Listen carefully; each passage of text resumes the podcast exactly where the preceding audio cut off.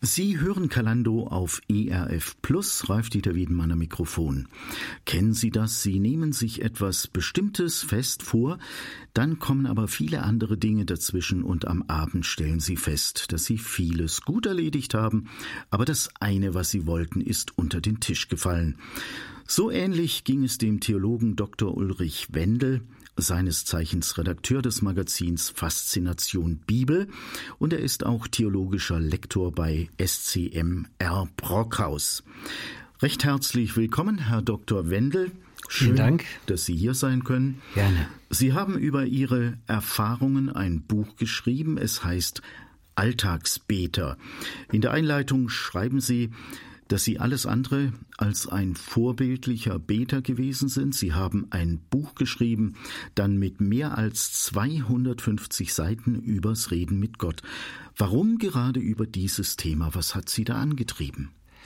eigentlich äh, genau dies, meine Sehnsucht, ein Alltagsbeter werden zu können oder sein zu können. Denn äh, Sie haben das am Anfang beschrieben, das ist tatsächlich meine tägliche Erfahrung. Man hat äh, vielerlei zu bedenken, man hat vielerlei im Kopf.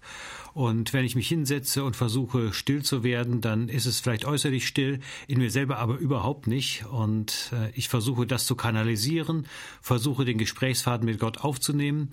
Aber er ist schnell wieder abgerissen. Und das hat mir auch ein Stück Druck gemacht, ein schlechtes Gewissen gemacht, äh, die Freude am Beten auch ein Stück genommen. Damit war ich aber unzufrieden. Darüber wollte ich hinauskommen und deswegen habe ich versucht, meine Wege zu finden, um lebendig mit Gott im Gespräch zu sein. Also Unzufriedenheit kann manchmal auch etwas Positives bewirken, ja. kann manchmal ein Motor sein, der einen antreibt. Gleich am Anfang Ihres Buches präsentieren Sie drei Ihrer persönlichen Schwächen. Eine davon war das regelmäßige Gebet, das ein Theologe und langjähriger Pastor so etwas einräumt, das hat man ja auch nicht so oft. Warum hatten Sie eigentlich den Eindruck, dass Reden mit Gott bei Ihnen so ein Schwachpunkt ist? Weil äh, Gott so groß ist, dass ich glaube, dass er, dass ich da noch viel zu entdecken hätte, dass er noch mehr für mich bereit hat. Natürlich bin ich nie ein Nichtbeter gewesen. Ähm, ich habe auch äh, während der Zeit meines Gemeindedienstes und auch in der Zeit vorher, das Thema ist ja nicht anders aufgestellt für Theologen oder für Pastoren. Natürlich habe ich meine Form des Gebets gehabt, aber immer das Gefühl gehabt, da könnte man doch noch mehr entdecken, so wie es auch der Fülle Gottes entspricht. Und deswegen habe ich mich da nochmal auf die Suche gemacht. Ist man denn da als Theologe und Pastor noch irgendwie ein Stück stärker in der Pflicht, dass man den Eindruck hat, da musst du jetzt an dieser Stelle mit gutem Vorbild vorangehen? Also Vorbild nicht so stark, denn äh, ob ich zu Hause in meinem Kämmerlein bete oder nicht, das sieht ja keiner. Also selbst wenn ich äh, viel tue, äh, bin ich immer noch kein Vorbild, weil ich lasse das nicht heraushängen. Pastor zu sein hat einen Vorteil, weil man immer wieder in Herausforderungen kommt, in Situationen, wo klar ist, ohne Gebet geht das gar nicht. Also da ist die, der Beruf und auch die Form, die man erfüllt, ein positiver Anstoß, so Flucht nach vorne. Jetzt äh, kann ich nur mit Gott in dieses Gespräch, in diese Situation gehen. Und als Theologe hat es für mich persönlich den Vorteil, weil mein Schwerpunkt in der Theologie immer auf der Bibel gelegen hat und liegt, dass ich da ganz viele Entdeckungen machen kann. Die Bibel enthält viele Gebete, natürlich die Psalmen, auch viele weitere noch, und hat auch sonst sehr viel zu sagen. Nicht nur so diese hm, Anweisungen, wenn Paulus schreibt, betet ohne Unterlass. Das ist ja mehr so ein Imperativ, der auch einen gleich wieder einknicken lassen kann. Ja, Hilfe ohne Unterlass. Sondern auch zu entdecken, was für Leute sind in der Bibel mit Gott unterwegs, was für Erfahrungen machen die mit dem Gebet. Und da stoße ich auf sehr, ähm, ja, sehr große Beter, vor denen man Ehrfurcht haben kann, aber auch auf sehr äh, bunte Typen, die vielleicht gar nicht so die Glaubenshelden sind und trotzdem deren Gebete Gott erhört. Da frage ich mich, wie kommt das? Und das, wenn, wenn Gott deren Gebete erhört, dann gibt es für mich doch auch Hoffnung. Haben Sie denn in Ihrem Arbeitszimmer als Pastor auch gebetet? Mit welchen Erfahrungen war das verbunden? Ja, nicht nur dort, aber auch dort. Äh, ich hatte da ein rotes Sofa stehen. Äh, das war für mich so der Ort. Es stand in einem gewissen Abstand zum Schreibtisch. Mein Schreibtisch ist äh, sehr lebendig und in vielen Schichten. Das ist wie bei der archäologischen Ausgrabung. Je älter die Schicht ist, desto tiefer muss man graben. Davon wollte ich weg. Also habe ich mich nach gegenüber ins rote Sofa gesetzt. Aber eben gemerkt, äußerlich bin ich von der Arbeit entfernt, aber innerlich nicht. Ähm, und es ist in mir noch alles lebendig und laut. Deswegen war dieses rote Sofa eine Chance. Du hast deinen Ort, der eigentlich nur fürs Gebet da ist, aber zugleich auch die Herausforderung, der Ort alleine macht es noch nicht. Können Sie sich eigentlich an diesen Moment erinnern, wo die Unzufriedenheit groß genug war, dass Sie gesagt haben, jetzt wird etwas anders? Ich glaube nicht, dass es so ein bestimmter Moment war, sondern ähm, wenn ich zurückschaue, ähm, ich weiß nicht, ob es zum Jahreswechsel war, und, und Bilanz ziehe und merke, gibt es da nicht noch mehr zu entdecken und äh, was lebt noch an Wunsch an dir? Auch ein Gebet zu entdecken, was nicht nur jetzt Gott alles abliefert an Anliegen und Problemen, äh, sondern wo ich ein bisschen ins Zwiegespräch komme und auch Wegweisungen empfange, auf eine Spur gesetzt werde, so das Theologische, das ist in der Tat für jeden Christen wichtig, für einen Pastor dann aber auch besonders, um eben in im Innerlichen geführt sein, durch den Tag zu gehen und den Menschen zu begegnen. Was bedeutet es Ihnen überhaupt, mit Gott reden zu können? Es ist für mich ein Geschenk, weil ich in dem Moment aus dem Dunstkreis meiner eigenen Gedanken herausgeholt werde, aus den Spiralen. Die eigenen Gedanken verwickeln sich ja manchmal schnell in das immer Wiederkehrende. Und ähm, wenn ich mit Gott rede, habe ich so das Fenster zu einer ganz anderen Welt aufgestoßen und bin mit seinen Möglichkeiten äh, in Kontakt.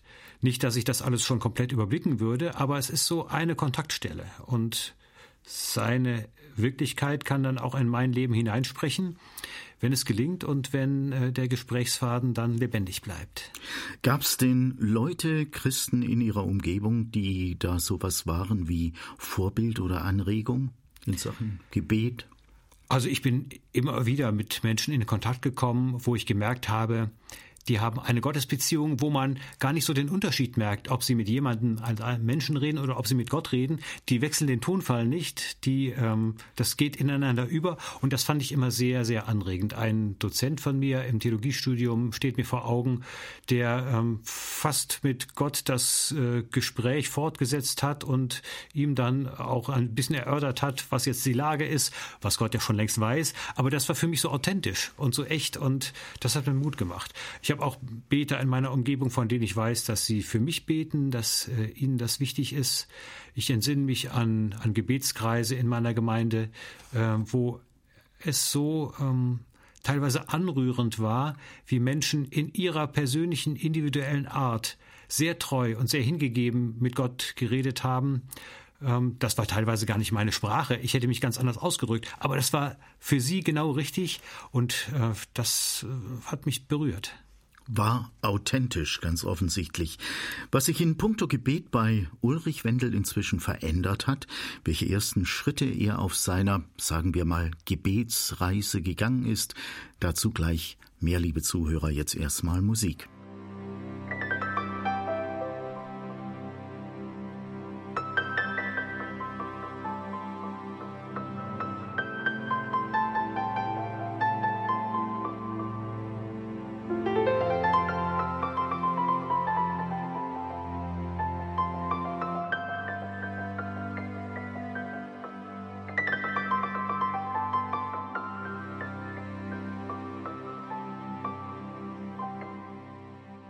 Ja, liebe Zuhörer, Sie hören Kalando auf ERF Plus. Unser Studiogast diesmal Dr. Ulrich Wendel. Er hat ein Buch übers Reden mit Gott geschrieben, übers Beten. Er wollte persönlich weiterkommen auf diesem Gebiet. Er wollte ein alltagstauglicher Beter werden.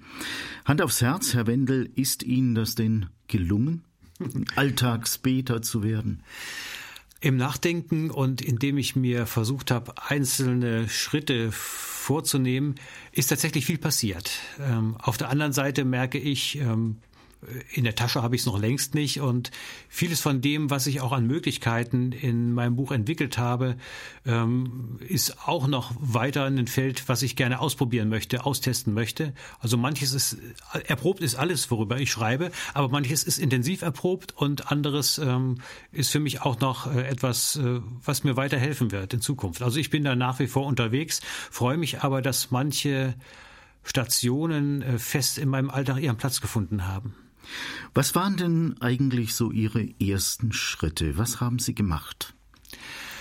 Eine Sache, die mich schon sehr lange begleitet, ist das Beten von Psalmen.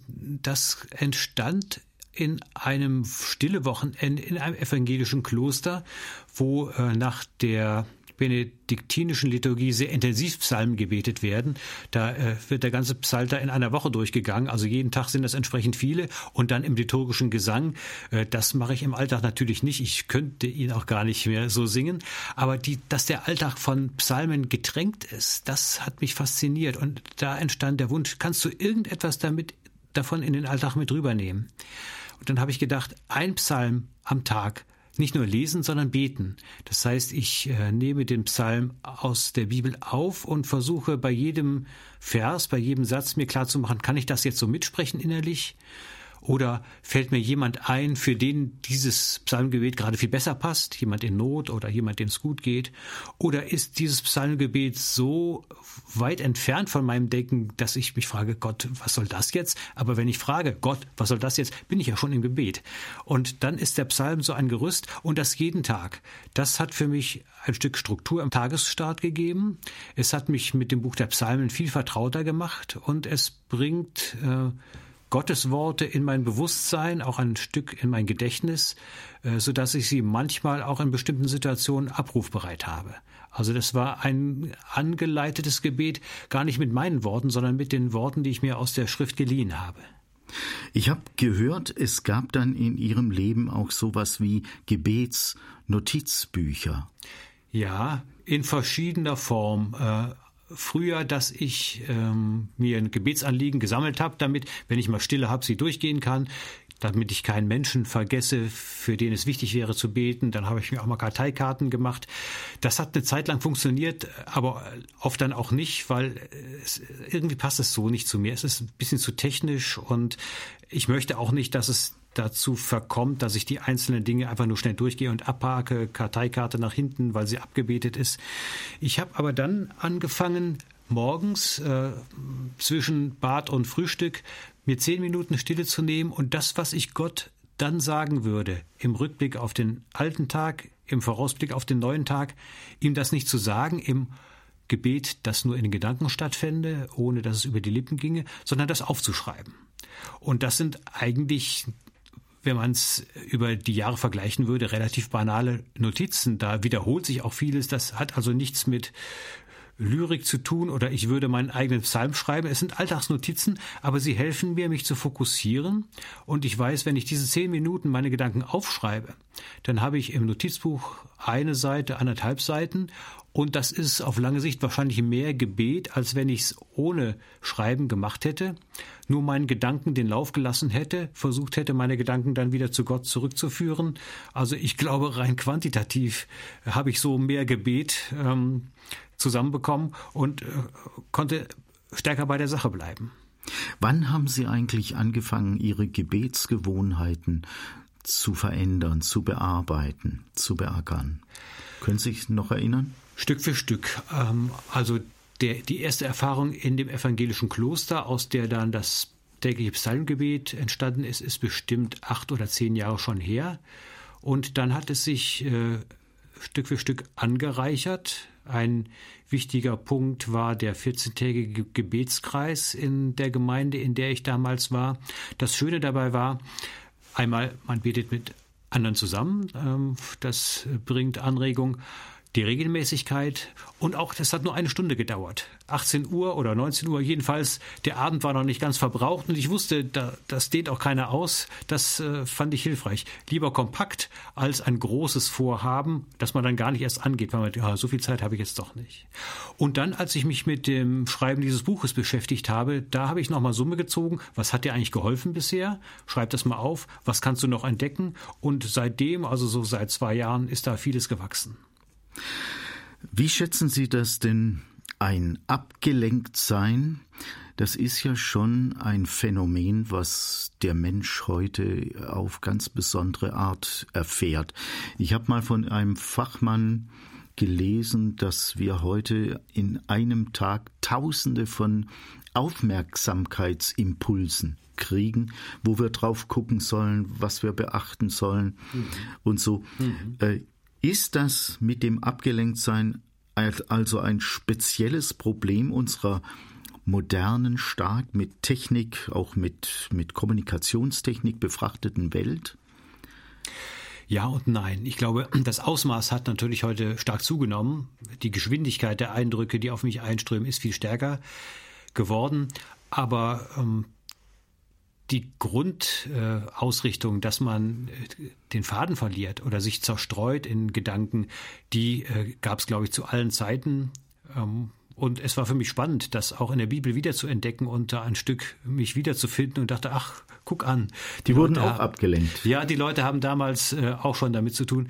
Isaak war es, von dem berichtet wird, als er einmal draußen seinen Gedanken nachging, also spazieren ging und seinen Gedanken nachging. Das fand ich interessant. Man stellt sich die, äh, das Leben im damaligen alten Orient ja nicht als besonders hektisch vor. Da waren entweder Nomaden oder Sesshafte, die hatten äh, keinen Fernseher. Und trotzdem hat der Isaak es offenbar nötig gehabt oder gewollt. Ich will jetzt mal raus, weg vielleicht von meiner Großfamilie, da kann es ja durchaus schon laut und hektisch gewesen sein, aufs Feld, seinen Gedanken nachgehen und da hat er dann auch eine Begegnung gehabt.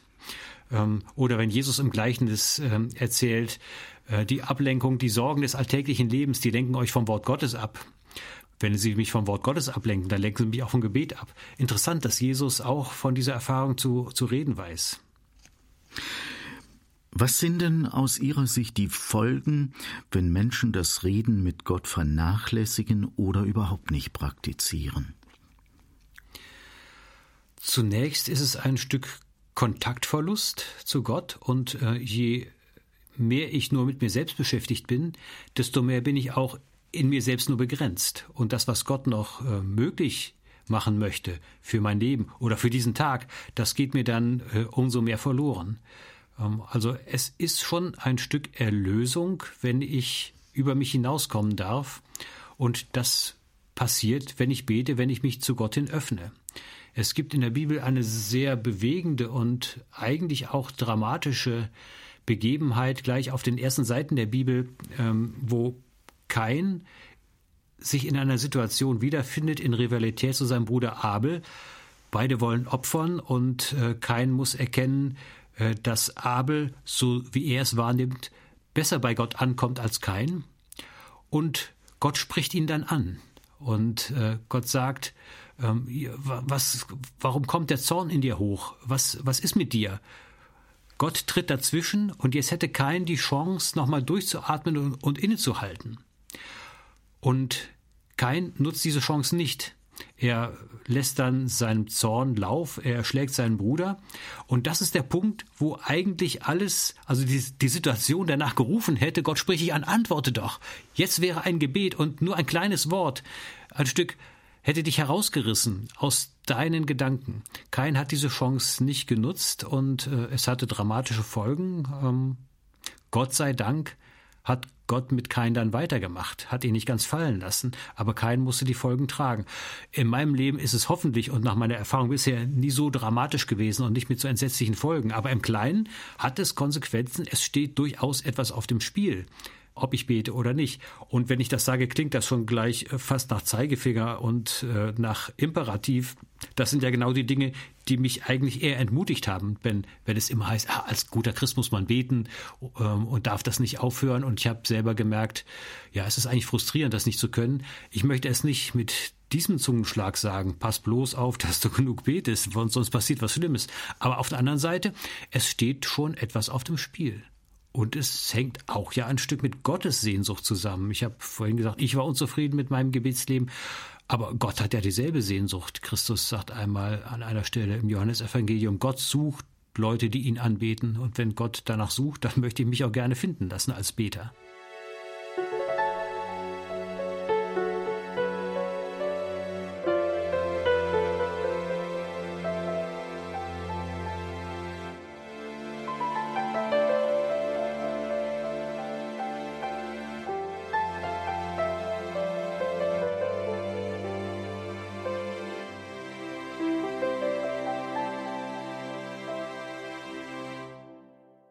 Dr. Ulrich Wendel hat ein Buch geschrieben mit dem Titel Alltagsbeter. Er ist Theologe und theologischer Lektor bei SCMR Brockhaus und Redakteur beim Magazin Faszination Bibel. Irgendwann hat er in seinem Leben festgestellt, dass das Reden mit Gott bei ihm ein eher vernachlässigtes Gebiet war und er hat beschlossen, das grundlegend zu verändern. Herr Dr. Wendel, wie sieht eigentlich gutes und sinnvolles Beten aus? Wie machen Sie das? Das sind ja schon zwei unterschiedliche Fragen, wie ja, ich es mache und ob das wirklich dann gut und sinnvoll ist. Ich bin auf meinem eigenen Entdeckungsweg und für mich ist das Wichtigste, ähm, ehrlich zu sein, nichts, keine Form zu erfüllen, nur damit ich sie erfülle und etwas abgehakt hätte. Für mich ist wichtig, mich vor der Gedankenfalle zu hüten, ähm, beten, damit Gott mit mir zufrieden ist Gott braucht mein Gebet lange nicht so sehr, wie ich selber es brauche. Ich brauche es viel nötiger.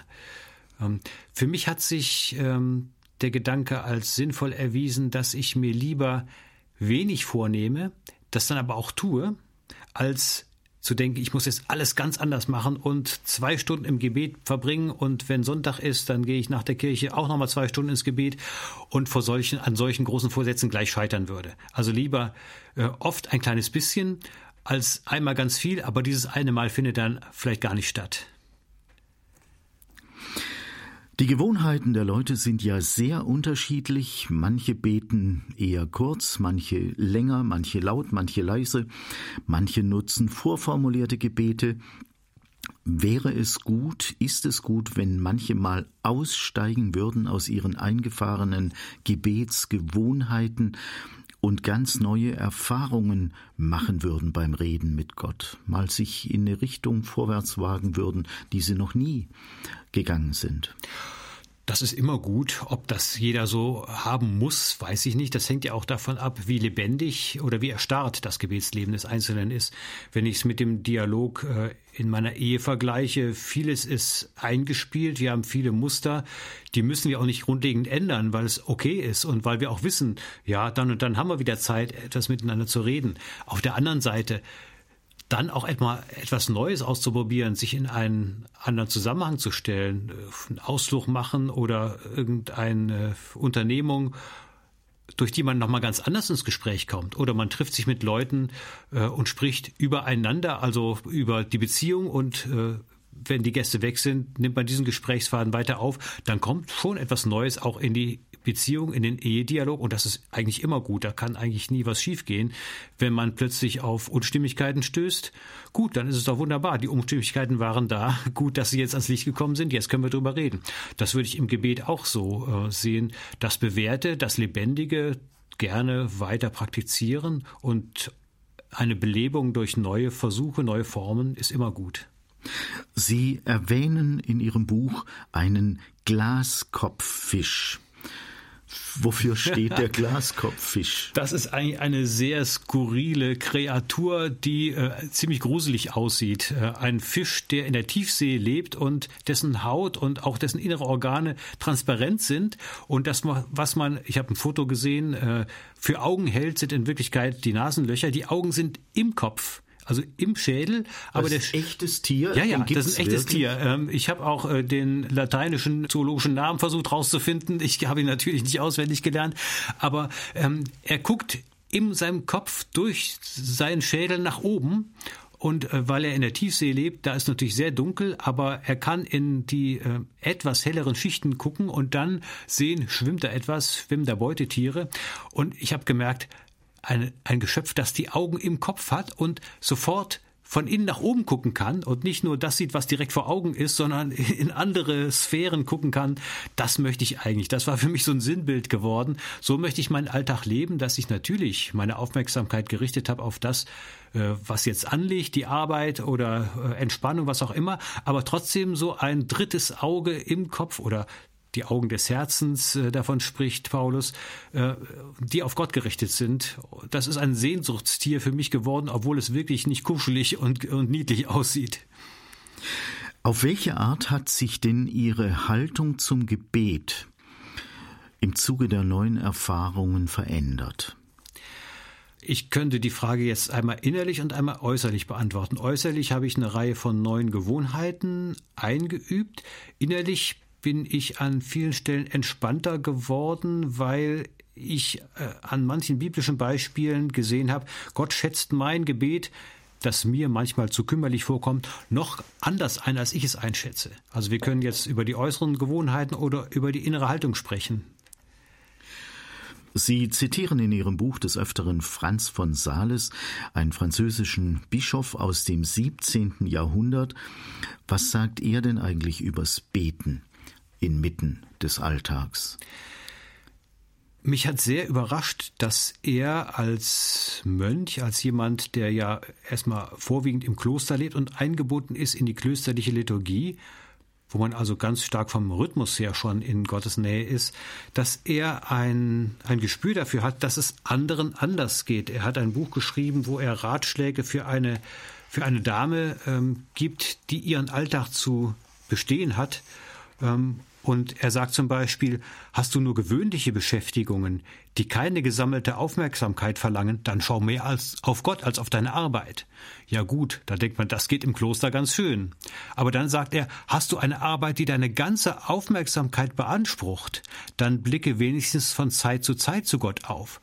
Also Hut ab vor diesem Bischof, der weiß, äh, es gibt Leute, deren tägliche Arbeit erfordert wirklich die ganze Aufmerksamkeit. Und dann gebraucht Salis ein ganz schönes Gleichnis. Äh, das hat zu mir gesprochen. Er sagt, blicke wenigstens von Zeit zu Zeit zu Gott auf, gleich dem Seemann auf offenem Meer. Um seine Richtung einzuhalten, schaut er mehr auf den Himmel als auf das Wasser, auf dem er dahin fährt. So wird Gott mit dir, in dir und für dich arbeiten, und deine Arbeit wird dir Freude bereiten. Also Sales hat eine Wertschätzung für die Arbeit und er weiß, man kann nicht immer auf Gott gucken, aber der Seemann guckt dann ab und zu doch auf den Horizont äh, und das hat äh, die Sache für mich ein Stück erleichtert, weil ich gesehen habe, ähm, das ist der Alltag. Ähm, es gibt Momente, da kann ich nicht an Gott denken, aber dann kommen auch wieder andere Momente. Was hält Franz von Sales von Stoßgebeten? Auch an dieser Stelle äh, hat mich, hat Sales mich überrascht, denn er hält viel davon. Er sagt äh, so sinngemäß, das ist eigentlich so die höchste Disziplin des Lebens mit Gott, der, des geistlichen Lebens. Normalerweise sagt man ja Stoßgebete, ja, wenn es einem ganz schlecht geht, wenn nichts mehr geht, dann schnell ein Stoßgebet als Notnagel, als Notlösung. Sales versteht unter Stoßgebeten aber eher so die, den Versuch, die immerwährende Aufmerksamkeit auf Gott zu richten und dann aus der Situation heraus den Gesprächsfaden mit Gott aufzunehmen. Und von daher ist Stoßgebet etwas ganz Schönes. Und dann muss ich mich nicht mehr fragen, aus welcher Situation komme ich? War ich äh, in den letzten zwei oder acht Stunden gebetsarm, sondern da ist dieses Stoßgebet einfach da und ich weiß, Gott bietet mir seine Nähe an. Ich greife das auf und bin dann schon mit ihm in Kontakt. Wie schaffen Sie heute Gelegenheiten zum Reden mit Gott im ganz normalen Alltag? Waren Sie das ganz bewusst? Ich habe versucht, mir tatsächlich einzelne Stationen einzubauen und zwar ähm, nicht so die eine Stunde komplett, die ganz frei ist, sondern es mit Gelegenheiten zu verknüpfen, die sowieso passieren im Alltag und da ein Gebet dran anzuheften. Ich habe vorhin erzählt, dass ich äh, den Tag mit zehn Minuten Aufschreiben beginne, mein Gebetsnotizbuch. Nach dem Frühstück setze ich mich hin und bete einen Psalm oder wenn es ein langer Psalm ist, einen halben. Das ist gesetzt, bevor ich zur Arbeit fahre. Und was eigentlich die größte Veränderung in meinem Leben gebracht hat, ist mein Weg zur Arbeit. Ich, meistens fahre ich mit dem Fahrrad. Ich habe so ungefähr sechs Kilometer und das meiste, die meiste Strecke führt auf dem Ruhrtal-Radweg entlang. Das heißt nicht direkt an der Straße. Und da habe ich so einzelne Punkte mir gesetzt. Hier ein Bahnübergang, da eine Kurve, dort eine Baumgruppe und äh, dann kommt noch mal eine Wegeinmündung. Und da bete ich für einzelne Menschen. Und zwar teilweise für Leute, denen ich das versprochen habe. Ich bete für dich. Ähm, Leute, also meine Kinder zum Beispiel. Das war für mich früher so ein Punkt, äh, wenn jemand mich gefragt hat, kannst du für mich beten? Sage ich ja, aber ich bin eigentlich kein ausdauernder Beter. Ich versuche das, aber in Klammern macht jetzt nicht so eine große Hoffnung. Aber wo ich jetzt auf, auf dem äh, Fahrradweg diese Stationen habe und für einzelne bestimmte Punkte definiert habe, ist für mich tatsächlich eine große Regelmäßigkeit reingekommen. Und äh, das tut mir gut. Ähm, dann habe ich einen anderen Abschnitt auf meinem Radweg, wo ich bewusst sage, jetzt bete ich nicht für etwas, sondern ich erinnere mich nochmal an das Psalmgebet, das ich heute Morgen gebetet habe. Fällt mir noch etwas ein? Sagt mir das etwas über Gott oder sagt mir das etwas über mich? Ich versuche einfach so mich vor Gott neu zu verorten. Das ist so auf dem Weg, bis, bis ich zur Arbeit anfange. Und im Lauf des weiteren Arbeitsalltags habe ich dann auch noch so ein paar Stationen eingebaut, die ähnlich gelagert sind. Das sind also so analoge Gebetshilfen, die Sie da nutzen, um bestimmte Stationen dann ja zu passieren. Genau. Wir machen wieder Musik.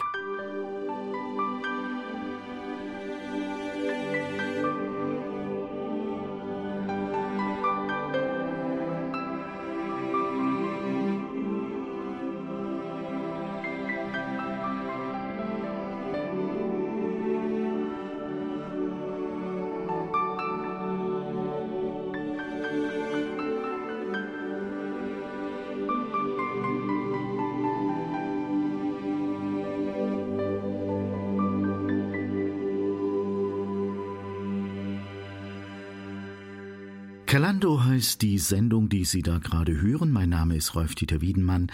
Ich unterhalte mich gerade mit dem Theologen Dr. Ulrich Wendel übers Reden mit Gott, übers Beten. Herr Wendel, in der Bibel finden wir ja einiges an Aussagen übers Beten. Welche sind besonders wichtig und hilfreich? Welche fallen Ihnen ein? Also mir fallen zunächst nicht Aussagen über das Beten ein, sondern dass die Bibel so voller Gebete ist, an denen ich mich orientieren kann, und ähm, wenn ich mich wiederfinde in Situationen, wo mir die Worte fehlen, dann greife ich zu, zu Worten aus der Bibel. Ähm, entweder, dass ich sie einfach so nachbete und mir zu eigen mache, oder dass ich sie zum Anlass nehme, ähm, zum Gedankenanstoß und von da ausgehend weiterbete, mit eigenen Worten dann oder auf meine eigene ähm, Situation bezogen. Ähm, das ist für mich ein guter Startpunkt. Äh, der Theologe Wilhelm Bruners hat einmal in einem Gedicht von der Psalmbrücke gesprochen äh, und dass er morgens den Gang über die Psalmbrücke macht und sich dann nicht mehr um die eigene Achse dreht. Das fand ich ein wunderschönes Bild. Ähm, das ist ein Beispiel, wie, wie Beten mit der Bibel funktionieren kann. Wie können wir beten? Das war ja auch für die Nachfolger, für die Jünger Jesu eine ganz interessante Frage.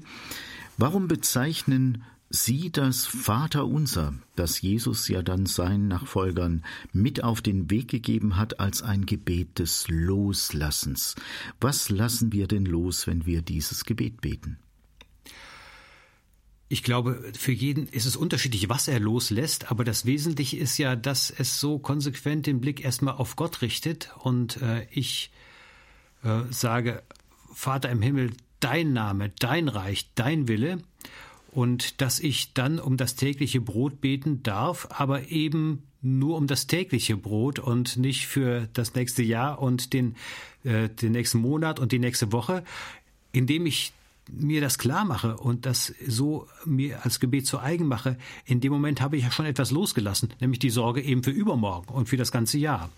äh, und auch die Sorge, was denn mit meinen Problemen wird oder wie ich mit meinem Leben zurechtkomme, habe ich ein Stück losgelassen, weil es zunächst mal um Gottes Reich geht. Äh, für mich ist dieses Gebet besonders wichtig geworden, wenn ich meinen Arbeitsalltag abschließe und dann wieder auf mein Fahrrad steige und zurückfahre.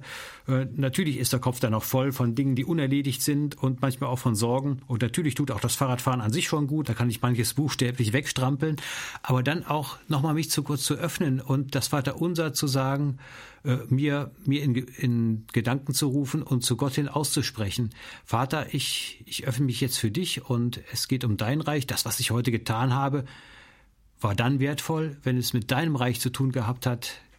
Das, was mich beschäftigt hat, das hat hoffentlich mit deinem Willen übereingestimmt. Und das, was ich versemmelt habe, da kann ich dann beten, äh, unsere Schuld vergib uns. Und, und dann lasse ich eben auch die Misserfolge ein Stück los. Gibt es andere Gebete aus der Bibel, die für Sie eine derart anregende Wirkung haben? Oder ist das Vaterunser da einzigartig? Es ist nicht einzigartig. Es gibt manche Formulierungen in den Psalmen, wo, wo ich gedacht habe, das ist eigentlich das ideale Morgengebet. Ähm, es gibt manche Psalmen, da steht in Bibelausgaben schon drüber, Morgengebet, Psalm 3, Psalm 4, weil der Psalmbeter da, davon spricht. Aber es gibt auch andere Formulierungen, da steht eben das gar nicht extra drüber. Aber ich habe gemerkt, das öffnet die Tür für mich für den Tag, wenn, äh, wenn es da heißt, ähm, gib mir ein Wort deiner Güte, dann denke ich, ja, da, da möchte ich mich empfänglich machen und das am, am Tagesstart schon ähm, von Gott entgegennehmen. Das ist ein Gebet, was ich auch sehr regelmäßig in meinen Tagesstart eingebaut habe. Es gibt andere Gebete, die bete ich nicht täglich und die passen auch nicht in jede Situation, aber ich merke, äh, da werden meine Gedanken ähm, in, in, die richtige, in die richtige Richtung gelenkt. So Geländergebete nenne ich das. Ähm, ein Beispiel ist Psalm 36. Äh, da beschäftigt den Psalmbeter am Anfang wohl sehr massiv die Gottlosigkeit dieser Welt und kein Mensch vertraut mehr Gott und wir leben in einer äh, Umgebung, das klingt sehr modern, so Säkularisation, das Stichwort gab es damals noch nicht zur Zeit der Psalmen, aber man könnte also, wenn man daran denkt, ins Klagen kommen.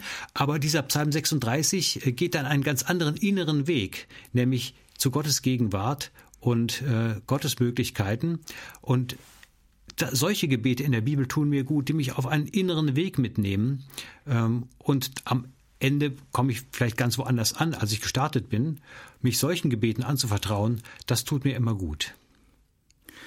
Manche Gebete gehen ja auch nicht in Erfüllung, werden nicht erhört. Da finden wir im Neuen Testament eine Formulierung sinngemäß, ihr habt nicht, weil ihr übel bittet. Was könnte denn damit gemeint sein? Das äh, war äh, ein Abschnitt aus dem Jakobusbrief, den Sie zitiert haben. Jesus selber hat eher so die Unversöhnlichkeit äh, genannt. Wenn ich meinem äh, Mitmenschen nicht vergebe, brauche ich gar nicht erst äh, zu Gott kommen, in seine Gegenwart.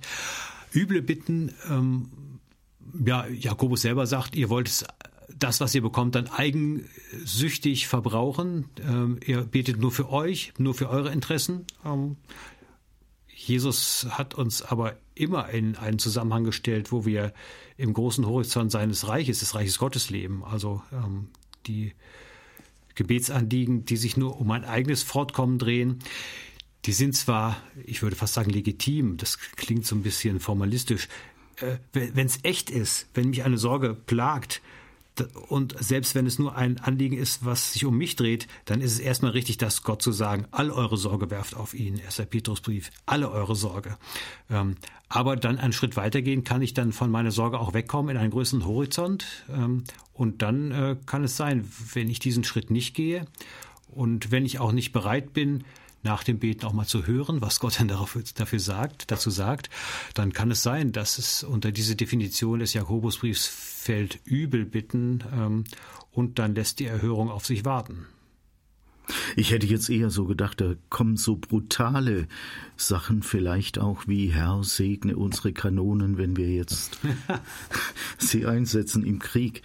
Das ja, sind das, ja auch äh, Bitten, mit denen Menschen vor Gott kommen. Ja, und es, sind Für- und Gegenbitten. Ne? Für ja. unseren Sieg, aber gegen äh, die Feinde. Man könnte sagen, ja, warum denn? Die ganze Bibel ist doch voll von äh, solchen äh, Gebeten, die sogenannten gewalthaltigen Psalmen. Dürfen wir denn heute noch so beten? Herr, vernichte meine Gegner, hause in die Pfanne, schlag in die Zähne ein das sind tatsächlich buchstäblich Formulierungen, so flach in die Zähne ein. Natürlich würde man ähm, zurückschrecken, wenn man so beten wollte. Warum stehen solche Gebete dann in der Bibel? Was hat das mit Gottes Wort zu tun? Ich sehe mindestens zwei Gründe dafür. Der eine Grund ist, ähm, solche Regungen sind ja in unserem Herzen oft drin. Und dann ist es besser, sie auch auszusprechen und dann vielleicht vor meinem Gebet zu erschrecken als sie nicht auszusprechen und mich für einen frommen Menschen zu halten. Also diese scheinbar brutalen Gewalt- oder Rachepsalmen, die äh, helfen mir ein Stück zur Ehrlichkeit, die helfen mir auch ein Stück, meine Seele zu öffnen, denn das weiß Gott auch in, und er zeigt es in seinem Wort, wie es um unser Herz beschaffen ist. Und der andere Grund, in dem Moment, wo ich Gott bitte, hau meinen Feind so dermaßen in die Pfanne, habe ich das Anliegen ja Gott gesagt. Das heißt, ich selber bin für diese Angelegenheit nicht mehr zuständig. Jemand, streng genommen, jemand, der einen Rachepsalm betet, äh, hat kein Recht mehr selbst, sich zu rächen. Jemand, der äh, seinem Gegner Böses wünscht und dass Gott darum bittet, der darf es selber nicht mehr tun. Und ob Gott es dann tut, ist seine Sache. Also insofern ist auch ein Rachepsalm ein Stück Gebet des Loslassens. Ich lasse meine vielleicht sehr berechtigte Verletzung und meinen Schmerz, mein Zorn zu Gott hin los und vertraue Gott ihn den an? Gott wird etwas draus machen. Ich räche mich nicht selbst. Ich selber habe Gewalt nicht mehr als eine Option bei mir. Und letztlich sagt Gott ja auch, mein ist die Rache. Das ist dann die Fortsetzung des Gedankens, genau. Jesus schärft seinen Nachfolgern ein, dass sie drängend beten sollen, dass sie dran bleiben sollen, dass sie nicht schnell resignieren, wenn sie beten. Welche Erfahrungen machen Sie mit dieser Art Gebet?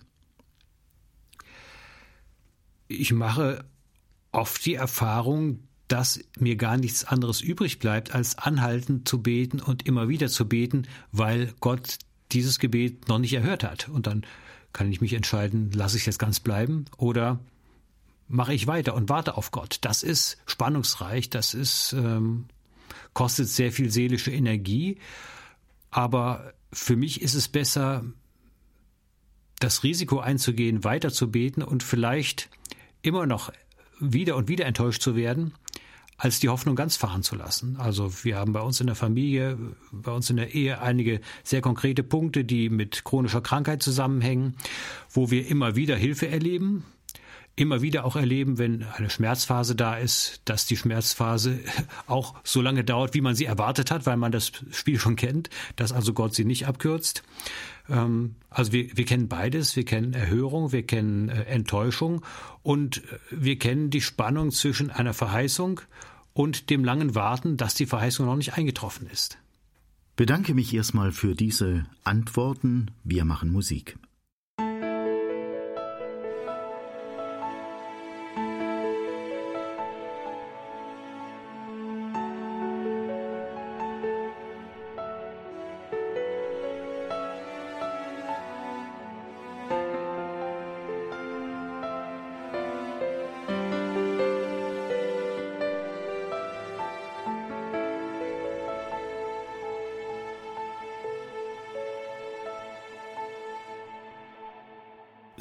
Hören Kalando auf ERF Plus. Rolf Dieter Wiedenmann, mein Name. Bei mir im Studio diesmal der Theologe Dr. Ulrich Wendel. Er kam an einen Punkt in seinem Leben, da hat er beschlossen, ein alltagstauglicher Beter zu werden, konsequenter zu werden, Räume fürs Reden mit Gott zu schaffen und auch einiges in dieser Hinsicht auszuprobieren. Herr Wendel, was haben Sie denn auf Ihrem Weg hin zum Alltagsbeter, übers Beten, übers Reden mit Gott gelernt? Und was hat Sie am meisten dabei erstaunt? Mich hat erstaunt zum Beispiel, ich greife mal ein Beispiel von verschiedenen heraus, dass das, was man immer weiß, Gott hat viel mehr Zeit als wir Menschen. Gott hat einen langen Atem, dass das tatsächlich auch im Gebet sich widerspiegelt. Wir haben in der ersten Stunde gesprochen über die Situation, wenn ich bete und bete und es verändert sich nicht spürbar etwas. Ähm, ich habe in der Bibel entdeckt, dass manchmal im Leben von einzelnen Menschen der Bibel eine große Überraschung passiert, dass die Wende kommt, als sie schon lange nicht mehr gebetet haben, als sie vielleicht, ich weiß nicht, ihr Gebet vielleicht selbst vergessen haben. Und äh, dann kommt plötzlich eine Situation, wo Gott zu ihnen spricht, dein Gebet ist erhört. Ganz für mich sehr bewegend, auch sehr emotional bewegend war das zu entdecken bei Zacharias. Er und seine Frau waren kinderlos. Natürlich haben sie als fromme Juden damals gebetet und dann, als sie von hochbetagt waren, und in der Bibel heißt es, sie waren nicht mehr biologisch in der Lage, Kinder zu bekommen. Das heißt, für sie war erkennbar der Zug abgefahren. Ich glaube nicht, dass sie noch gebetet haben. Es wäre widersinnig gewesen. Dann kommt der Engel und sagt, dein Gebet ist erhört. Gott erhört ein Gebet, als der Beter es vermutlich schon längst abgehakt hat. Gott hat einen viel längeren Atem beim Gebet und bei Gott hat das Gebet kein Verfallsdatum. Das war für mich eine wunderbare Entdeckung, die mir wirklich Hoffnung gibt, auch für mein eigenes Beten, wenn Gott mich auf manche Langstrecke schickt. Manche Menschen fragen sich ja, reicht es, wenn ich Gott mein Anliegen einmal nenne? Mein Kind kommt auch zu seinem Vater oder zu seiner Mutter und nennt ein Anliegen einmal und äh, der Vater oder die Mutter reagieren dann. Oder muss man denn immer Gott drängend in den Ohren liegen? Es wäre ein Zeichen des Glaubens, wenn ich einmal bete und dann danach Gott sage, hör mal, die Sache ist ja besprochen. Ich habe dir gesagt, du weißt, was ich brauche. Aber unser Herz, unsere Seele ist nicht immer so. Das heißt, uns tut es oft gut, es zu wiederholen. Und das darf auch so sein. Auch dafür finden wir in der Bibel viele Beispiele. Auch in, sage ich mal, bei vorbildlichen Christen aus der Kirchengeschichte ist es so, dass das anhaltende Gebet viel bewirkt. Ähm, manchmal wird man aber, glaube ich, auch müde. Und dann geht es mir schon auch so, dass ich Gott sage, du weißt es doch. Ähm, und trage das Anliegen nicht weiter vor. Im 119. Psalm gibt es eine Stelle, die mir da lieb geworden ist, wo ähm, der Beter in einem Vers sein Anliegen sagt, ich weiß es jetzt auswendig nicht mehr genau, was es ist, aber der nächste Vers heißt dann, ich habe gesagt, und dann wird das Anliegen nochmal wiederholt. Das heißt, der Beter erinnert Gott dran und sagt, ich habe gesagt, das ist für mich so ein Schritt des Glaubens. Ich entwerte dadurch mein erstes Gebet nicht. Das könnte ja sein, dass man sagt, ich muss doch mal nachlegen. Vielleicht war es noch nicht genug. Oder vielleicht war Gott gerade abgelenkt. Dann bete ich es lieber nochmal und nochmal. Das wäre so ein Nachsetzen, ähm, das auch sein darf, wenn es meinem Herzen entspricht. Wichtig ist ja authentisch zu bleiben, aber die Gefahr ist, mein erstes Gebet zu entwerten. Und wenn ich stattdessen mit dem Psalm 119 sage, ich habe gesagt, Doppelpunkt, und mein Gebet wiederhole, dann ist meinem Herzen Genüge getan. Ich darf es Gott nochmal sagen. Und ich habe ihm aber gleichzeitig das Vertrauen ausgesprochen. Ich weiß, dass du es schon gehört hast. Fand ich jetzt eine besonders schöne Antwort, Gott zu sagen, du weißt ja eigentlich, was ich möchte. Hört Gott denn auch die Gebete der Menschen, die noch gar keine Beziehung zu ihm haben? Welche Erfahrungen machen denn Nichtchristen, wenn sie sich an Gott wenden? Das kann man, glaube ich, pauschal nicht sagen. Äh, das ist wahrscheinlich biografisch sehr unterschiedlich, aber ich glaube nicht, dass man sagen kann, Gott hört diese Gebete nicht, weil es keine Christen sind. Die Frage wäre ja, ob ähm, jemand, der Gott nicht kennt oder ihm nicht vertraut, ob er überhaupt betet. Oder ob er nur seufzt und ach du liebe Zeit. Aber ich habe auch wieder beim Lesen der Bibel die überraschende Erfahrung oder Entdeckung gemacht, dass es da manche Situationen gibt, wo Leute noch gar nicht richtig gebetet haben, wo aber Gott es offenbar als Gebet in Anführungszeichen gewertet hat. Das heißt, derjenige war sich noch gar nicht mal dessen bewusst. Äh, ganz für mich prägend war in den ersten Seiten des zweiten Buches Mose ähm, das Volk Israel in der Gefangenschaft, in der Sklaverei. Sie sind ja schon sehr lange da, hunderte Jahre in, in, in, der Gefangenschaft und man weiß gar nicht mehr, auch im Verlauf der biblischen Erzählung, wie viel von der Gottesoffenbarung noch lebendig war oder ob sie Gott irgendwie vergessen hatten. Dem Mose muss später sich Gott auf jeden Fall neu vorstellen mit seinem Namen. Aber in dieser Situation, das Volk Israel versklavt, sie schrien zu Gott und Gott sagt dann zu Mose, ich habe das Schreien meines Volkes gehört. Ja, was haben sie gemacht? Haben sie gebetet oder nur geschrien? Wenn man es genau äh, betrachtet und die Bibel genau liest, dann steht da nicht unbedingt, dass sie zu Gott geschrien haben.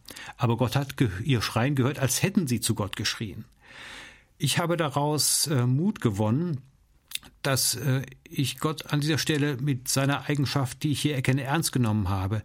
Gott, anscheinend hörst du auch ein Gebet, das ich noch gar nicht so richtig zustande bekommen habe. Vielleicht darf ich mir sagen, ich bete öfter, als ich denke. Ich bete öfter, als ich denke. Und zwar diesen Satz in die richtige Richtung verstanden. Nicht so, ja, dann kommt es auch nicht drauf an, äh, dann ist es ja auch nicht so schlimm, wenn ich nicht bete. In der ersten Stunde haben wir darüber gesprochen, dass schon viel auf dem Spiel steht, äh, ob ich bete oder nicht. Aber ähm, dieser Satz, ich bete öfter als ich denke, soll mir Mut machen und ähm, dieses Gebetshindernis, das sich meiner Seele manchmal äh, in den Weg stellt, wenn eine innere Stimme in mir sagt, ach, jetzt willst du zu Gott kommen, die ganze Zeit nicht gebetet, aber jetzt willst du kommen, ähm, und wenn ich dann auch noch nicht bete, weil ich mir selber das Gebet dadurch ausgeredet habe, das wäre natürlich fatal.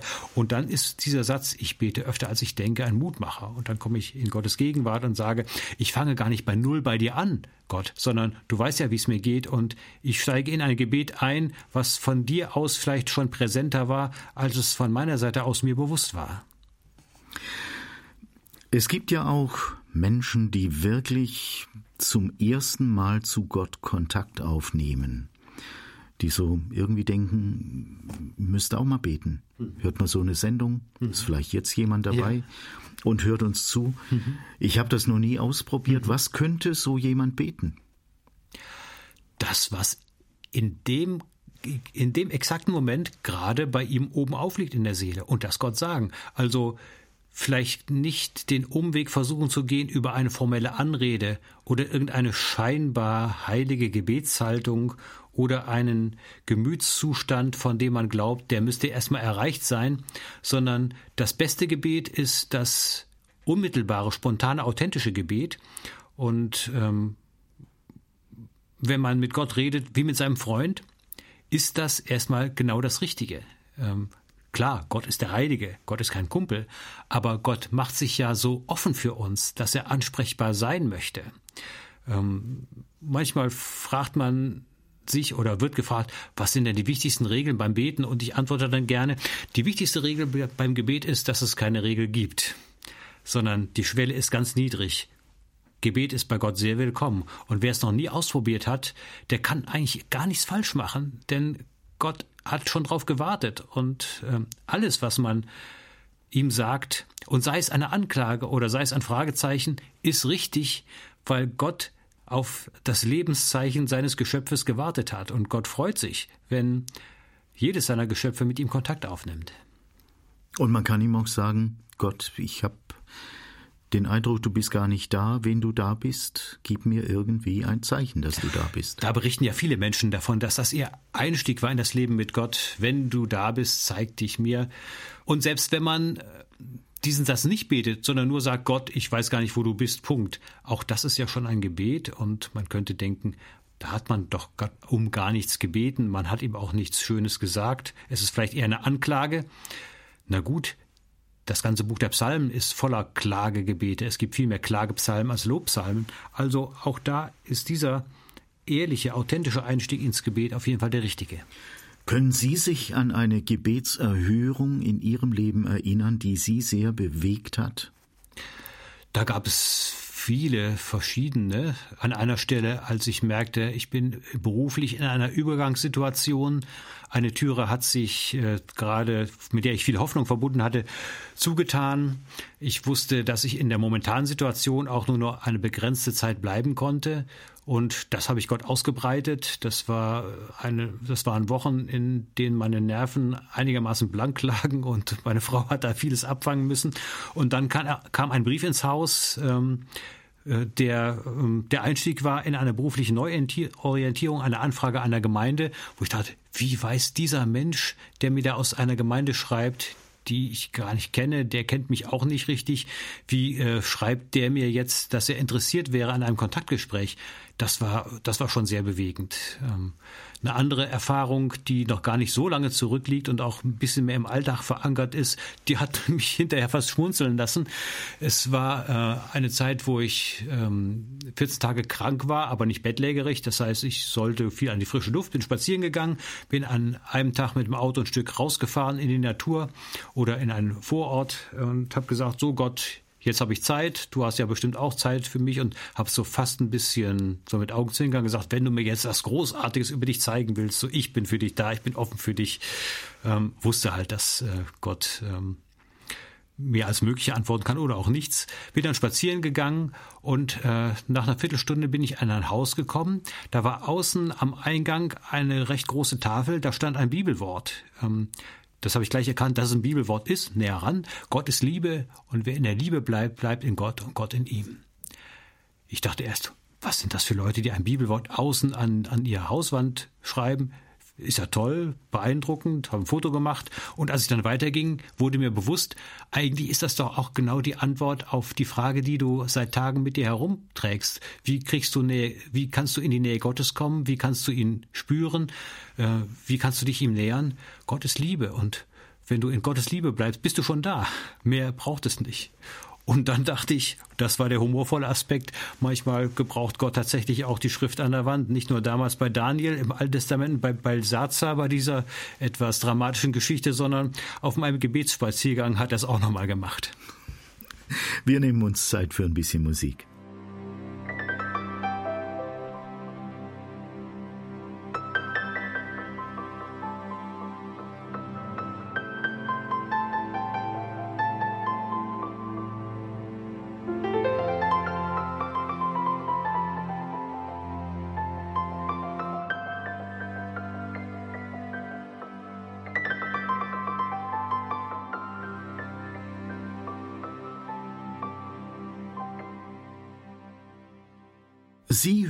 Hören Kalando auf ERF Plus. Der Theologe und Buchautor Dr. Ulrich Wendel ist bei mir im Studio. Wir reden über seine Erfahrungen und Einschätzungen im Blick aufs Beten, auf das Reden mit Gott. Herr Wendel, Sie haben auch das sogenannte Herzens- oder Jesusgebet ausprobiert.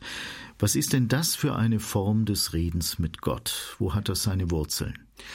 Das hat seine Wurzeln schon in, in ganz lange zurückliegenden Erfahrungen der Christenheit. Ähm, da spielt die Erfahrung der, der, Kirchenväter, der Wüstenväter eine Rolle und es ist, glaube ich, auch im Kontext äh, der Mönchsbewegung praktiziert worden. Eigentlich geht es darum, einen Satz zu finden, äh, wo man merkt, das ist ein Gebet, was ich wirklich aus vollem Herzen beten kann. Die klassische Formulierung lautet, Herr Jesus Christus, erbarme dich meiner. Ganz kurz und zweiteilig. Herr Jesus Christus, erbarme dich meiner. Und Herzensgebet heißt, das jetzt in einen Atemrhythmus einzubinden und äh, fast dann ins Unterbewusste zu verlagern, dass ich, äh, dass es in mir betet, äh, indem ich atme, dieses eine Gebet. Das klingt ein bisschen verdächtig, entweder so nach Autosuggestion oder nach Psychotechnik oder nach Mantra, wie man es vielleicht auch aus dem Fernen Osten kennt. Aber man muss diese Angst in Anführungszeichen gar nicht haben, vor allen Dingen dann nicht haben, wenn man eine Gebetsformulierung äh, nimmt, die aus der Schrift entnommen ist, aus der Bibel, wie es ja mit dieser Formulierung der Fall ist. Herr Jesus Christus, erbarme dich meiner. Ich glaube, ähm, es ist sehr heilsam. Unser Unterbewusstes ist von alleine schon mit ganz viel Zeug aufgefüllt äh, Eindrücke, die in mich einströmen, auch Sätze, die man mir vielleicht früher einmal gesagt hat und die ich gar nicht mehr loswerde.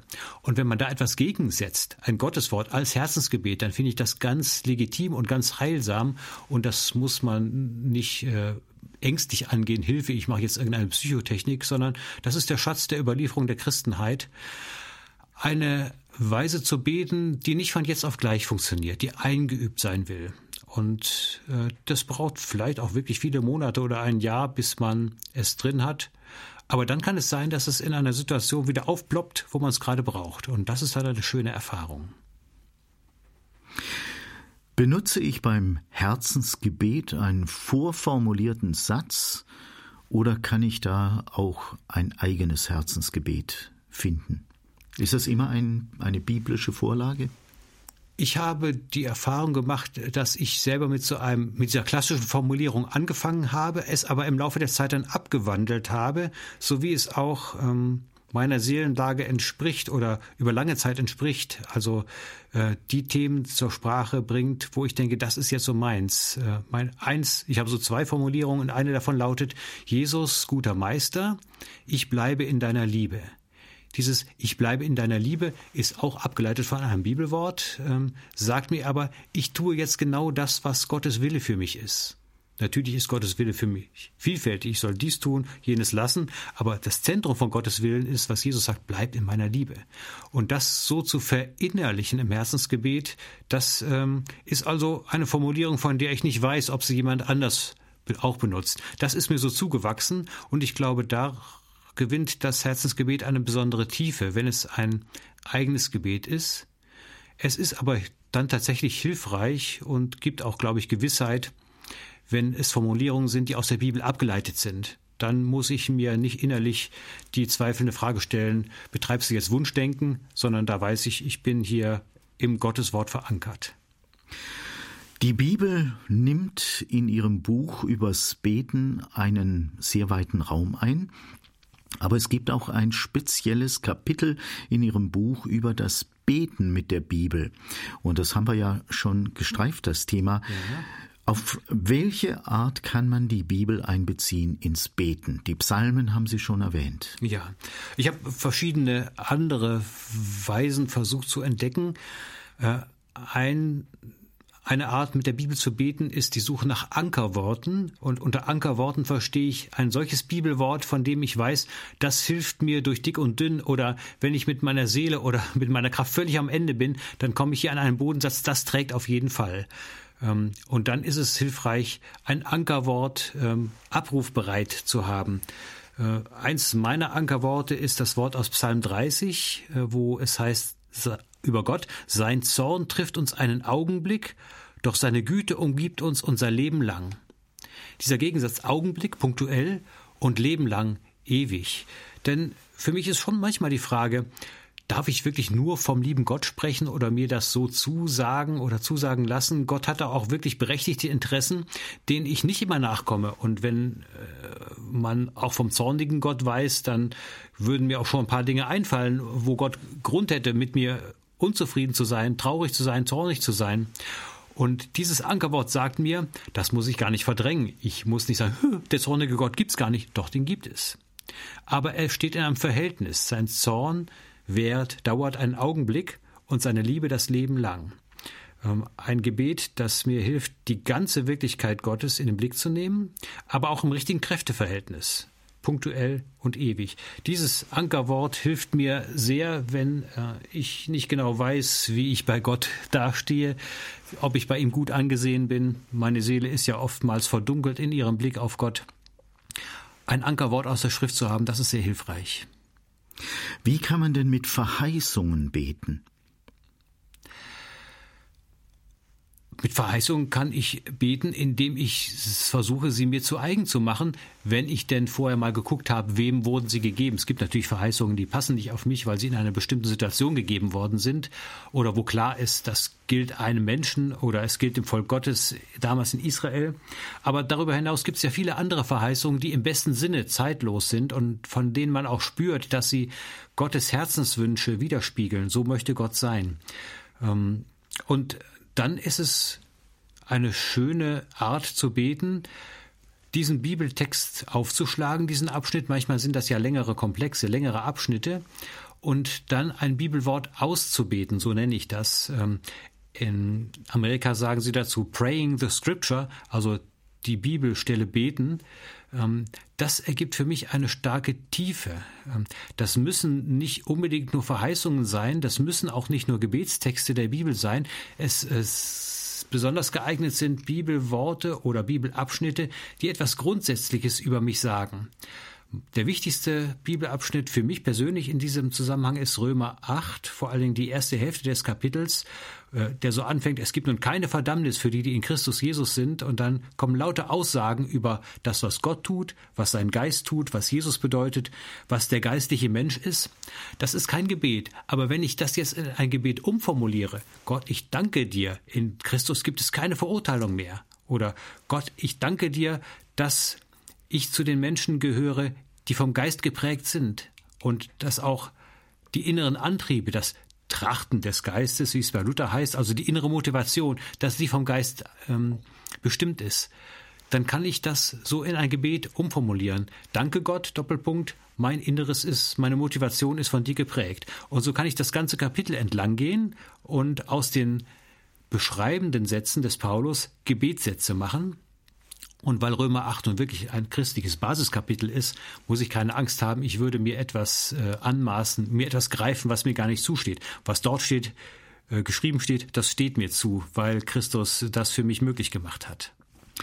Jetzt hätte ich ganz gerne noch eine Frage gestellt zu Ihrer Tätigkeit. Sie sind theologischer Lektor in einem Verlag und darüber hinaus auch tätig als Redakteur des Magazins Faszination Bibel. Was genau machen Sie da? Was ist das für ein Magazin? Ein Magazin, äh, das, äh, wie der Untertitel sagt, äh, Liebe wecken will zum Buch der Bücher. Das Buch der Bücher Liebe, lieben lernen ähm, für viele Menschen ist Bibellesen ja eher mit äh, so einem Pflichtprogramm verbunden. Ja, der gute Christ sollte in der Bibel lesen. Aber man weiß auch, wenn mir ein anderes Buch in die Hände fällt, wo dann steht, jeden Tag soll ich diesen Abschnitt lesen, boah, das halte ich nicht jeden Tag durch, schon wieder entsteht Frust. Und mit unserem Magazin möchten wir ähm, von der Schönheit des Wortes Gottes herkommen. Wir wollen einladen, Entdeckungen zu machen. Wir haben in dem Magazin drei äh, große Teile. Bibelwissen, da geht es um faszinierende Entdeckungen aus der Archäologie oder auch wenn jemand einen, einen Bibeltext ganz neu aufgeschlüsselt hat für sich und von seinen Bibelleseerfahrungen dann weitersagen kann. Ein zweiter Teil beschäftigt sich mit dem Thema Erfahrungen mit der Bibel. Gibt es Menschen, die ähm, in, an einem bestimmten Wendepunkt in ihrem Leben mit einem Bibelwort große Erfahrungen gemacht haben oder auch die Schwierigkeiten haben, die sich daran abgearbeitet haben und davon berichten. Das ist mir sehr wichtig, dass da nichts schön geredet wird, sondern dass echte Erfahrungen kommen. Und in einem dritten Teil geht es um Bibelzugänge, wo wir neue, frische Bibellesemethoden vorstellen möchten, die ähm, zum Experimentieren einladen, die äh, frischen Wind in das eigene Bibellesen geben. Gibt es da irgendeinen Internetlink, den wir den Zuhörern zur Verfügung stellen könnten in der Mediathek? www.faszination-bibel.net ähm, oder es ist ein Magazin im Bundesverlag. Die Webseite des Bundesverlags verweist dann auch auf dieses Magazin Faszination Bibel. Ganz herzlichen Dank. Zeit für Musik.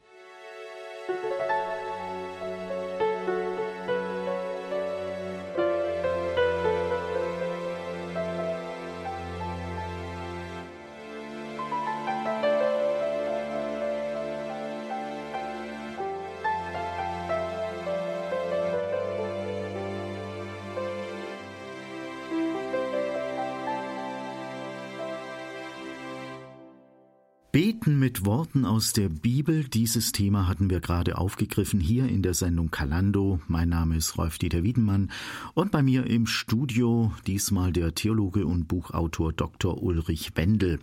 Das Buch, das er geschrieben hat, heißt Alltagsbeter. Herr Wendel, wir bleiben noch ein wenig beim Beten mit Bibelworten. Wie findet man denn eigentlich passende Bibelworte und Bibelstellen, die beim Beten in einer bestimmten Situation eine Hilfe sein können? Sollte man da schon ein guter Bibelkenner sein oder gibt es da auch Hilfsmittel? Also ein guter Bibelkenner zu sein, ist in jedem Fall hilfreich. Das äh, ist eine Investition, die sich lebenslang auszahlt. Hilfsmittel gibt es natürlich auch. Ich habe im Anhang meines Buches einige äh, Situationen zusammengestellt und versucht, ein passendes Bibelwort zuzuordnen, so dass man, wenn man irgendwie gar nicht weiß, wo in meiner Bibel soll ich es aufschlagen, ähm, da eine Anregung findet. Äh, man kann natürlich auch eine Konkordanz äh, zur Hand nehmen und ein Stichwort ähm, aufschlagen, krank oder traurig, Trauer oder äh, bei einer biblischen Webseite, bei einem, einem Bibelprogramm, bei Bibelsoftware das Suchwort eingeben. Ähm, aber für mich sind das eigentlich nur so Einstiegstore und äh, man ist dann über dieses Tor drin in der großen Welt der Bibel. Viel schöner ist es, sich nach und nach selbst damit vertraut zu machen und im Laufe der Jahre, im Laufe seines ganzen Lebens sich immer mehr auszukennen in der Bibel. Psalmen sind ja Gebetstexte, die im Grund bewährt sind, dass Menschen mit ihnen gebetet haben seit vielen Jahrhunderten. Welche Psalmen eignen sich besonders gut zum Nachbeten oder zum Mitbeten? Also die Psalmen sind äh, sehr, sehr unterschiedlich. Man kann natürlich äh, einmal damit anfangen zu fragen, in welcher Situation bin ich? Geht es mir gut? Bete ich einen Lobpsalm? Geht es mir schlecht? Bete ich einen Klagepsalm? Ähm, man kann, wenn man anfängt mit Psalmen zu beten, sich erstmal an die kürzeren Psalmen halten, dann äh, ist es einfacher. Ich habe zwei Psalmen gefunden, die mich deswegen angesprochen haben, weil ich ähm, den Eindruck habe, da ist die ganze Fülle des Lebens abgebildet. Also nicht wirklich exakt jede Lebenssituation, aber ein großes Spektrum. Das ist einmal der 147. Psalm und dann kurioserweise der 119. Also dieser irrsinnig lange Psalm mit seinen 176 Versen, der eigentlich sich nur über das Wort Gottes zu handeln scheint, aber in den einzelnen äh, Formulierungen sind doch so viele Lebenssituationen drin enthalten, dass ich immer wieder Einzelnes herausgreifen kann. Ich habe ähm, versucht, diese Psalmen in eine bestimmte Methode umzusetzen, nämlich in eine Mindmap. Mindmap ist äh, ja so ein, ein grafisches System, wo man in der Mitte ein Stichwort aufschreibt, dann mache ich so eine Wolke nach oben und nach rechts und wie so sonnenförmig so Strahlen und da kommen die einzelnen Aspekte da ringsrum und da gibt es von der von dem Kreis, den ich oben hingemalt habe, vielleicht noch weitere Abzweigungen und ich habe die verschiedenen Worte Verse aus Psalm 119 oder der kleinere Psalm 147 so gruppiert, dass sie in die Mindmap passen und sich mit meinen Lebenssituationen verknüpfen können. Das habe ich auf DIN A3 mir aufgezeichnet oder ausgedruckt und wenn ich eine Gebetszeit gestalten möchte, wo ich jetzt nicht erleben möchte, ich verliere wieder den Faden, ich verliere mich vom Hundertsten ins Tausendsten, dann bete ich diesen Psalm entlang mithilfe dieser Mindmap und weiß, wenn die Gedanken mal abschweifen, macht ja nichts, ich bin sofort wieder bei dem nächsten Stichwort, was äh, auf meinem Blatt steht und werde nicht nur zu meiner Lebenssituation, sondern auch zu Gottes Wort zurückgeführt. Und dann kommt Situation und Gottes Verheißung oder Gottes Beschreibung in einen Dialog miteinander. Sie sagen, in der Bibel gibt es im Neuen Testament und im Alten Testament neben den Psalmen noch insgesamt 80 weitere Gebete. Würden Sie uns da das eine oder andere Beispiel nennen? Es gibt bei Jeremia viele Gebete, die er fast aus der Not seines Herzens heraus äh, zu Gott sagt. Und das sind Gebete, die man auch durchaus nachbeten kann. Es gibt das Gebet der Hanna im 1. Samuel 2, das wiederum ganz ähnlich ist zum Gebet der Maria, dem Magnificat. Da merkt man, dass Maria offenbar auch schon eine Frau war, die mit der Bibel gebetet hat, nämlich mit dem Gebet der Hanna. Es gibt bei Paulus wunderschöne Gebete im Epheserbrief Kapitel 1, Kapitel 3 in der Offenbarung gibt es so kleine Schnipsel eingestreut, Seligpreisungen. Ähm, da kann man ähm, sich durch, durchaus auf die Entdeckungsreise machen. Statt nur einen Bibelvers herauszunehmen, verweisen Sie beim Beten mit der Bibel noch auf andere Arten, wie man beten kann. Zum Beispiel, dass man über die Eigenschaften Gottes nachdenkt. Ja, in den Psalmen oder auch sonst in der Bibel äh, finden sich natürlich vielfältige Beschreibungen Gottes und manchmal sind diese Beschreibungen so verdichtet, so komprimiert, dass man fast einen Namen von Gott daraus ableiten könnte. Ich nehme als Beispiel mal den Psalm 113, wo es heißt, wer ist wie der Herr unser Gott, der hoch oben thront, der in die Tiefe schaut, der aus dem Staub emporhebt den Geringen, der aus dem Schmutz den Armen erhöht, der den Armen sitzen lässt bei den Edlen, das sind Eigenschaften Gottes, das tut Gott. Und daraus kann ich jetzt versuchen, etwas spielerisch, aber hier darf man spielen, Namen von Gott abzuleiten. Wer ist Gott, der oben auf de, in der Höhe thront? Gott ist der Gipfelthroner. Wer ist Gott, der in die Tiefe schaut? Gott ist der Tiefenblicker. Wer ist der Gott, der den Geringen aus dem Schmutz erhöht? Gott ist der Armenaufheber. Wer ist der Gott, der die, den Armen sitzen lässt bei den Edlen seines Volkes? Gott ist der Platzanweiser. Das sind Worte, die man in keinem Choral findet und in keinem Glaubensbekenntnis, die aber indirekt in den Psalmen enthalten sind. Und so kann ich dann meine eigenen Gottesanreden entwickeln. Es gibt eine Reihe von Psalmen, die dazu geeignet sind. Und ich habe eben schon gesagt, es hat ein bisschen etwas Spielerisches, aber ähm, nicht in dem Sinne, man würde es nicht ernst nehmen, sondern ähm, es reichert die eigene Anbetung an. Vielleicht auch in einer Situation, wenn man mit den traditionellen Gebetsbezeichnungen Gottes äh, etwas müde geworden ist, das, was man in Anbetungsliedern hört. Also die Schrift ist da so reich, die Heilige Schrift, dass man äh, neue Namen für Gott erfinden kann und sein Gebet wirklich reich machen kann dadurch. Bei Ihnen findet man auch den Begriff Gebetsbibel in Ihrem Buch. Mhm. Was verstehen Sie darunter?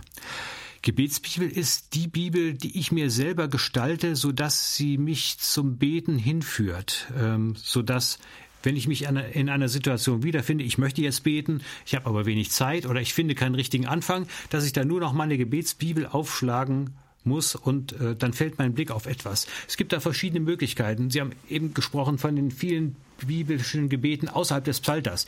Die kann ich mir alle anstreichen oder kann so äh, Bepper dran kleben, so dass ich sie als Lesezeichen wiederfinde.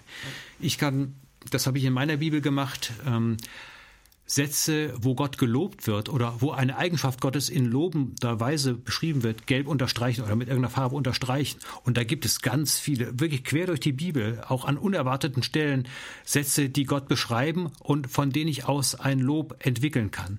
Ich kann meine Herzensgebete, meine Ankerworte in der Bibel anstreichen und da auch wieder ein Lesezeichen reinlegen. Ich kann ähm, Situationen äh, aufspüren, wo Menschen in die Nähe von Christus gekommen sind, äh, aus einer Situation heraus, wo sie ihm erst fern waren. Ähm, und das ist dann eine einladende Situation, wo sich jemand Jesus zu Füßen setzt. Das kann ich in meiner Bibel markieren. Da sind eigentlich der Fantasie keine Grenzen gesetzt. Man kann sich überlegen, mache ich das mit meiner eigenen Bibel, in der ich sowieso lese?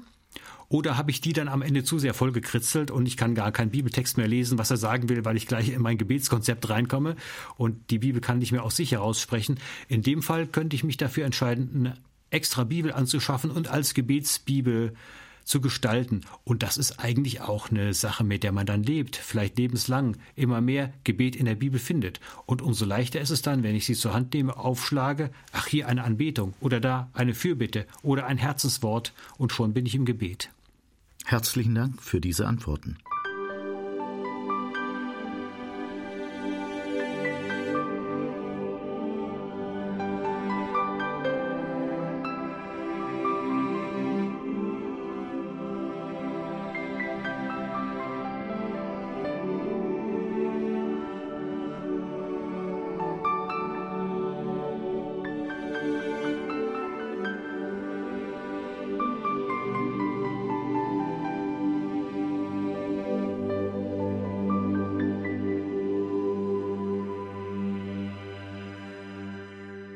Kalando heißt diese Sendung, liebe Zuhörer, die Sie da gerade hören. Mit dem Theologen und Buchautor Dr. Ulrich Wendel spreche ich über das Thema Gebet, also Reden mit Gott. Und ich spreche mit ihm über sein Buch Alltagsbeter, in dem er viele interessante Erfahrungen und Einsichten aufgeschrieben hat. Herr Wendel, Sie haben erwähnt, dass Sie sich nicht nur geärgert haben, dass das Gebet in ihrem Leben in bestimmten Zeiten öfter zu kurz gekommen ist, sondern auch darüber, dass sie es nicht geschafft haben, länger, also ausdauernd zu beten. Was hat Ihnen denn letztlich geholfen, das zu verändern? Können Sie das zusammenfassen für uns? Einmal hat mir geholfen, dass ich tatsächlich in meinen Alltag verschiedene Situationen eingebaut habe, äh, wo ich sowieso bin, Orte, an denen ich sowieso bin. Und dann habe ich mir so ein Erinnerungszeichen an die Wand geschrieben, an die Kachel im WC, da wo es die Putzfrau nicht sieht. Ich habe natürlich einen löslichen Stift genommen. Wenn sie putzt, ist das weg. Und dann schreibe ich das dann beim nächsten Mal wieder hin. Also es hat nichts mit Sachbeschädigung zu tun. Oder andere Situationen. Also da merke ich, ich baue mir Erinnerungen in den Alltag ein. Dadurch kann ich schon ausdauernder beten.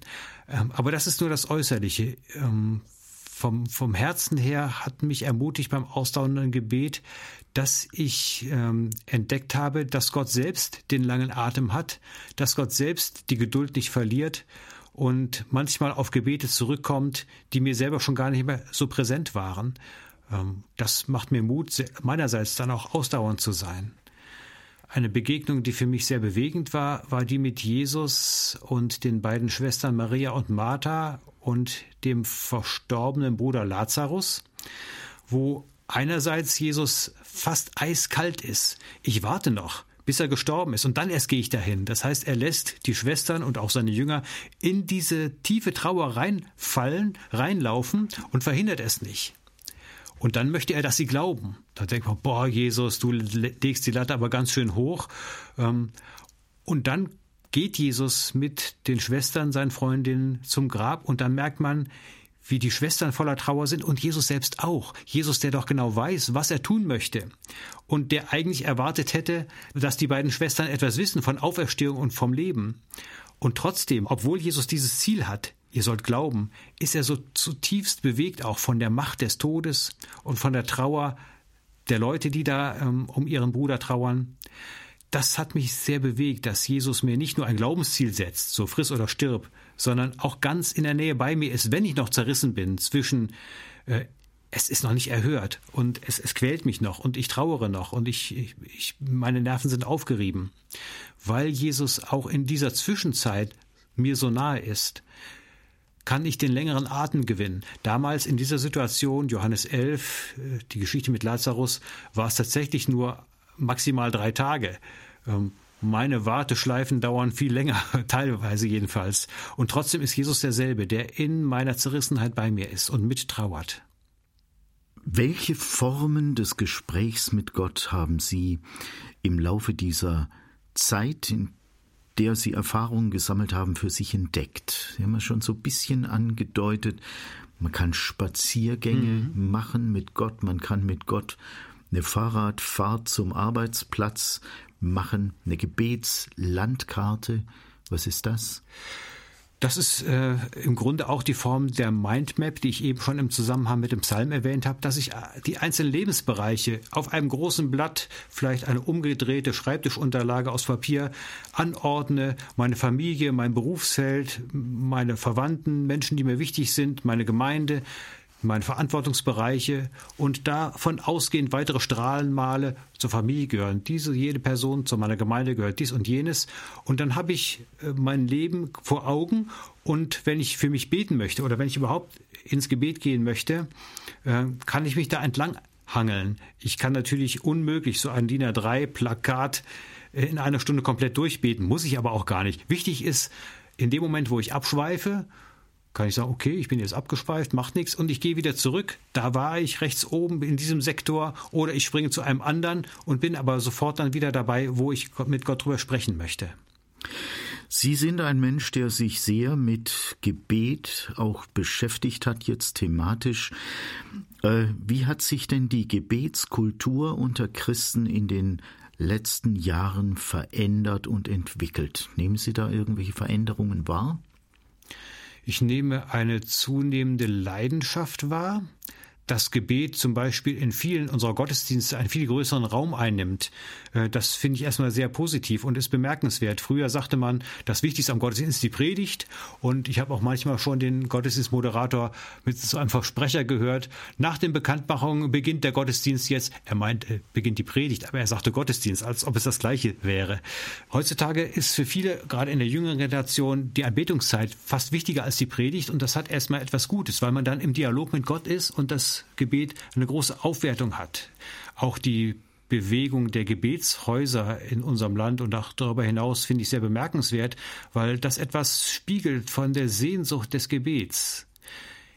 Ich bemerke auf der anderen Seite auch, dass es trotzdem nicht ein durchgehender Trend ist, gerade in der jungen Generation. Da würde mehr gebetet als in der älteren Generation. Der Gebetskreis, den ich in meiner Gemeinde leite, ist zuverlässig klein. Das heißt, wir beten sehr kontinuierlich, aber äh, da kommen wenig neue Leute hinzu und es ist eher die ältere Generation. Das ist auch eine Beobachtung. Die jungen Leute beten auch und auch leidenschaftlich, aber in anderen Zusammenhängen. Da muss man neue Formen finden und dann, das wäre das Schönste, dann die Generation wieder miteinander in Kontakt bringen. Sie haben ja jetzt so eine richtige Reise hin zu intensiverem Gebet, zu ja auch besserem, qualitativ besserem Beten hinbekommen, zu einem alltagstauglicheren Beten. Haben Sie da so eine Art Fazit? Was hat das mit Ihnen gemacht? Was hat es gebracht?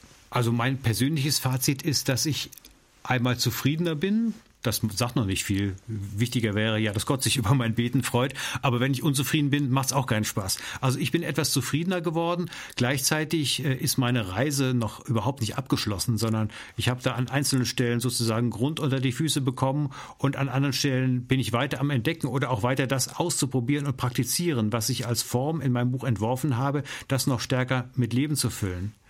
Und was sich auch verändert hat, ist eine gewisse Entspannung, dass ich gar nicht mehr so stark von der Anforderung herkomme, Gebet ist notwendig, äh, man muss beten, Gott wartet auf mein Gebet, sondern dass äh, ich mehr auch an die Verheißungen denke, die Gott mir gegeben hat. Beispielsweise, dass Gott in, dass Gott in seinem Wort in Römer 8 sagt, ähm, in dir betet Gottes Geist mit einem unaussprechlichen Seufzen, das ist mir zugesagt. Und wenn ich das ernst nehme, dass das da steht, dann heißt das ja, es passiert in mir, auch wenn ich es nicht merke und auch wenn mein Bewusstsein nicht eingeschaltet ist. Das ist für mich eine unglaubliche Ermutigung, denn wenn ich dann wieder bewusst ins Gebet gehe, dann gehe ich vielleicht von meinem Empfinden her vom Nichtbeten ins Beten. Aber in Wirklichkeit hat ja Gottes Geist schon unhörbar in mir gebetet und hat in irgendeiner tiefen Schicht Kontakt mit Gott gehabt. Ich komme also in dem Moment nicht als unbeschriebenes Blatt zu Gott, sondern es setzt sich etwas fort, was jetzt in meinem Bewusstsein umklickt, weil ich äh, es äh, mir in meine Gedanken jetzt vornehme zu beten. Aber vorher war da auch schon etwas. Auch das ist für mich eine Ermutigung. Äh, ich begegne im Gebet dem Gott, der nicht da Stirn runzelt und sagt, na, da bist du ja endlich, sondern äh, der mir sagt, ah, willkommen und jetzt äh, setzen wir unser Gespräch fort. Der Herr hilft unserer Schwachheit auf. Der weiß genau, wo wir schwach sind. Gott sei Dank, ja. Das war ein wunderbares Schlusswort, was Sie da gerade gesagt haben. Und jetzt bedanke ich mich einfach an dieser Stelle, dass Sie uns mit hineingenommen haben in Ihre Erfahrungen und Erlebnisse und dass Sie hier waren. Alles Gute, Gottes Segen. Sehr gerne, vielen Dank.